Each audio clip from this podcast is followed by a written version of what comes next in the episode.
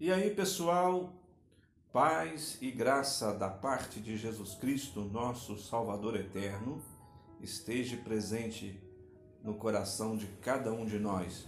Sejam bem-vindos ao nosso encontro, o um encontro com o Evangelho. E nesta oportunidade, iremos falar de algo muito interessante e empolgante. Hoje, gostaria de refletir, pensar e colocar na discussão: será que o amor que temos por Deus é verdadeiro? Como prová-lo? Como ter certeza se nós verdadeiramente amamos o Senhor? É desse assunto que iremos tratar hoje dentro do Evangelho.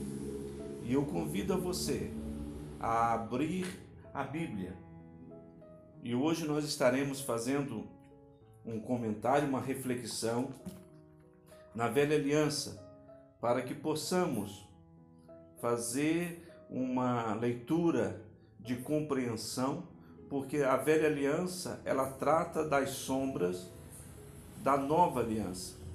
Ela trata de assuntos que precisam de uma revelação para a compreensão.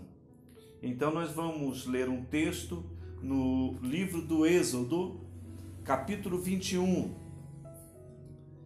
E a partir desse princípio da lei, desse ensino que nós temos em mãos, depois nós vamos fazer a transferência para a nova aliança, para o Evangelho de Jesus Cristo e tirarmos a conclusão, examinar a nós mesmos se o nosso amor por Deus ele é verdadeiro. E como prová-lo? Então, aqui em Êxodo, capítulo 21, diz assim: Estes são os estatutos que lhes proporás. Se comprares um servo hebreu, seis anos servirá, mas ao sétimo sairá forno de graça. Se entrou só com o seu corpo, só com o seu corpo sairá. E ele era homem casado, se ele era homem casado, sairá sua mulher com ele. Se, se o seu senhor lhe houver dado uma mulher, e ela lhe houver dado filhos ou filhas, a mulher e seus filhos serão de seu senhor, e ele sairá só com seu corpo. Mas se aquele servo expressamente disser: Eu amo a meu senhor e a minha mulher e a meus filhos, não quero sair a foro. Então, seu senhor o levará aos juízes e o fará chegar à porta ou ao portal e o seu senhor lhe furará a orelha com uma sovela, e o servirá para sempre.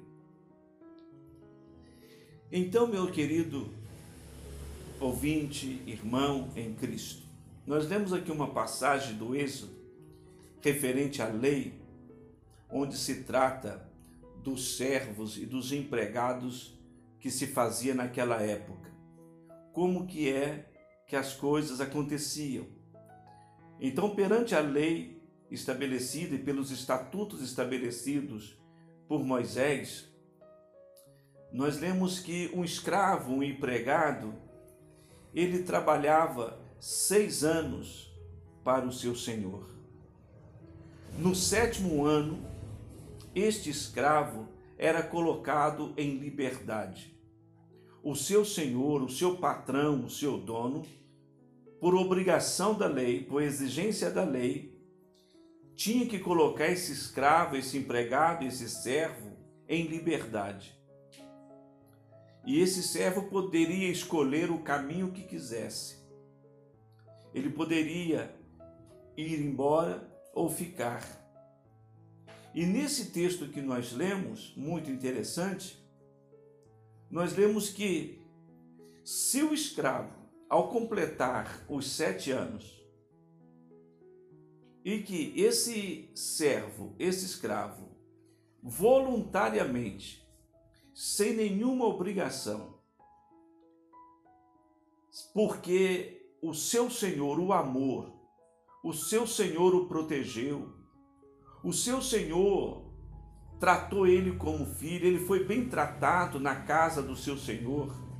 E o amor do patrão, do Senhor, era tão grande pela vida desse escravo, pela vida deste homem e pela sua família, este escravo voluntariamente, né, de livre e espontânea vontade, ele resolve a ficar. Ele resolve ficar na casa do seu senhor. E para que isso pudesse ser oficializado, era feita uma cerimônia muito simples, mas de grande importância e de relevância para o nosso entendimento. O patrão, o dono daquele escravo, levava esse servo, esse empregado, até a presença dos juízes, dos homens que representava ali a justiça, a lei representava Deus.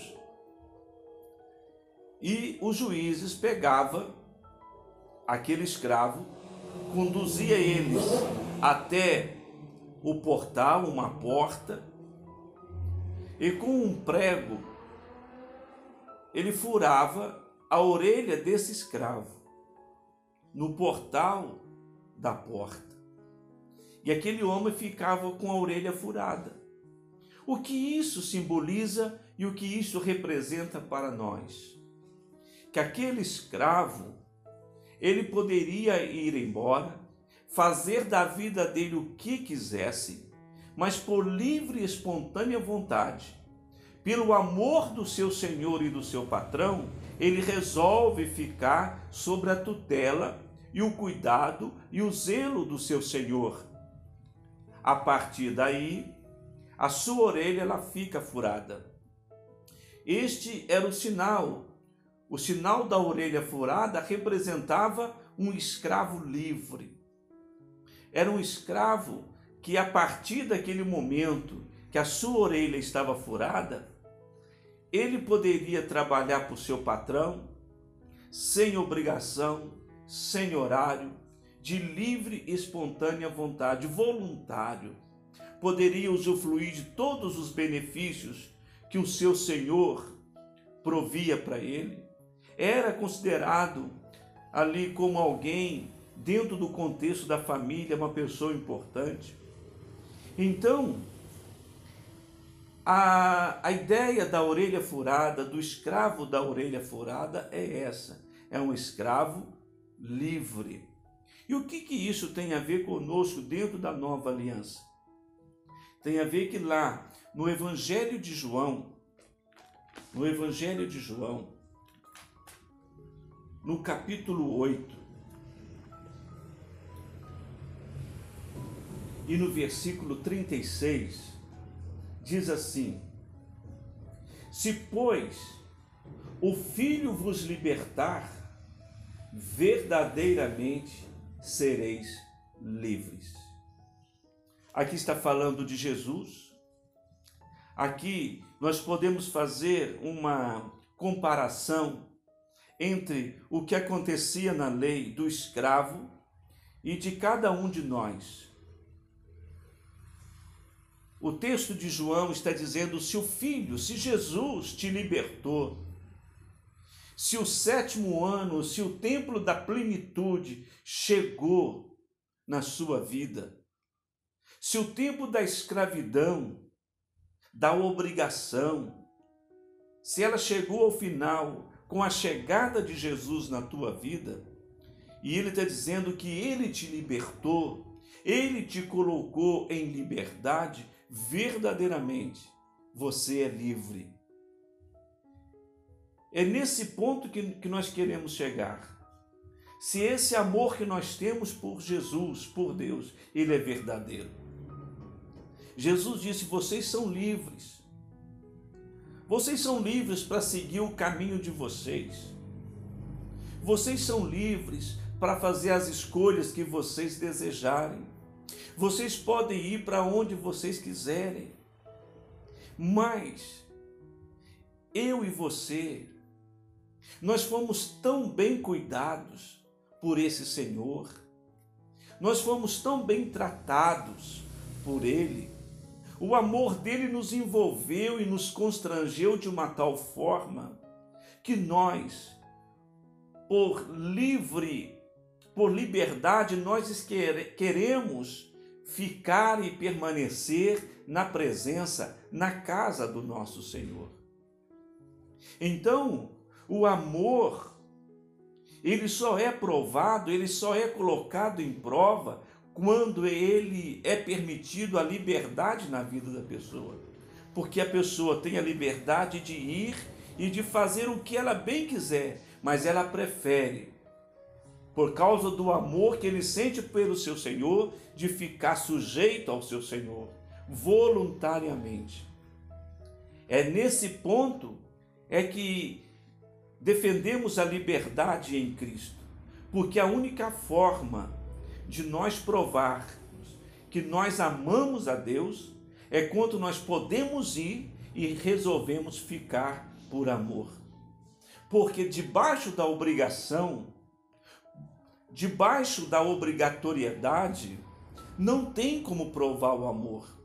Ou você obedece, ou você obedece, você não tem escolha. Você não tem opção.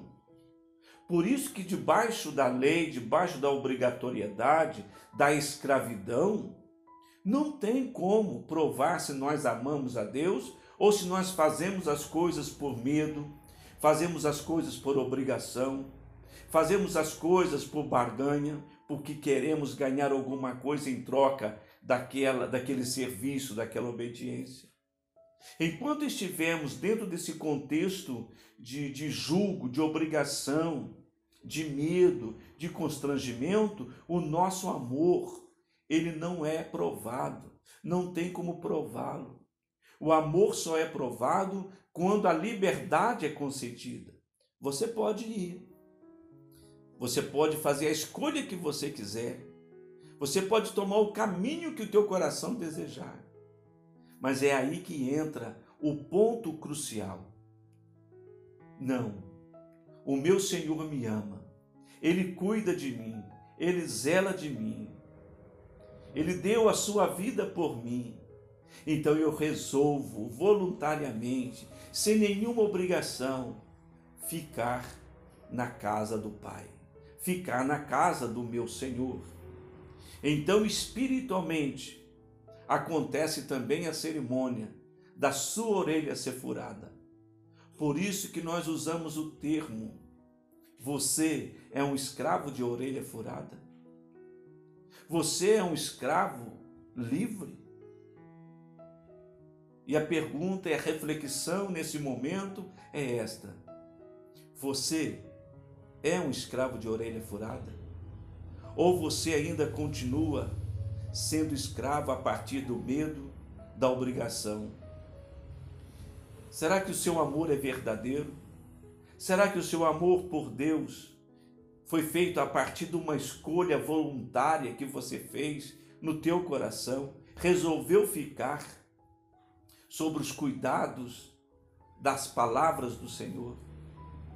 É um momento de refletirmos e de trazer isso à consciência para avaliar qual que é o teor do nosso amor por Deus, por Jesus Cristo. Somos escravos de orelha furadas. Compreenda isso, viva isso, viva isso pela fé e que o Espírito Santo ele possa trazer uma compreensão mais profunda trazer algo, uma revelação, que você possa compreender o grande significado do que João estava dizendo no seu Evangelho.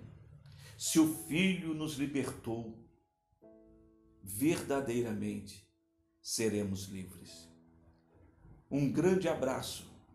Que Deus possa abençoar a todos nós. E até o nosso próximo encontro, se assim o Senhor permitir.